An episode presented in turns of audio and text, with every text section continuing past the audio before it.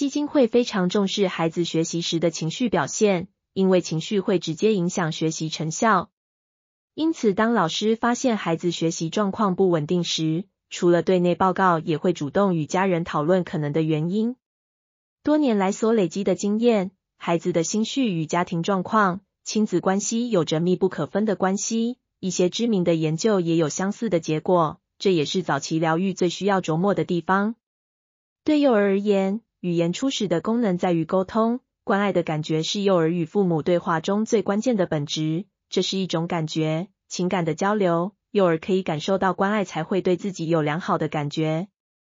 因此，无论幼儿的语言学习有多重要，都不及亲子关系来的重要。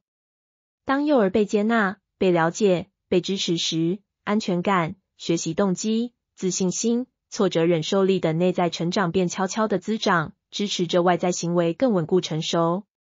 事实上，幼儿感知觉是全然开放，每天都大量的吸收外界资讯。他不需要透过言语就可以了解他的家人对事物的感觉，尤其是对幼儿本身的感觉。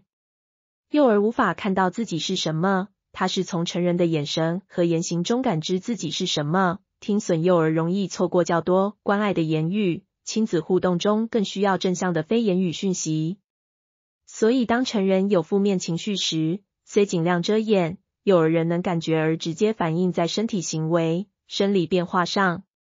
当家里一向乖巧的宝贝出现闹情绪、不讲理、不顺服、不学习、不等、不乖的行为，通常是他感觉周遭的氛围异于以往，而自己又无法表达自己的想法或表达也无用时，行为便成为他的语言。此时，如把焦点放在孩子身上而不是成人自己，问题并没有实质的解决，孩子的行为就会日趋严重，形成恶性循环。对孩子而言，每一天的成长都很可贵。基金会针对听损家庭提供许多支持性服务，甚至会专案处理。所以，当听损儿家庭有些难解的议题，我们期待家庭成员能及早提出寻求协助。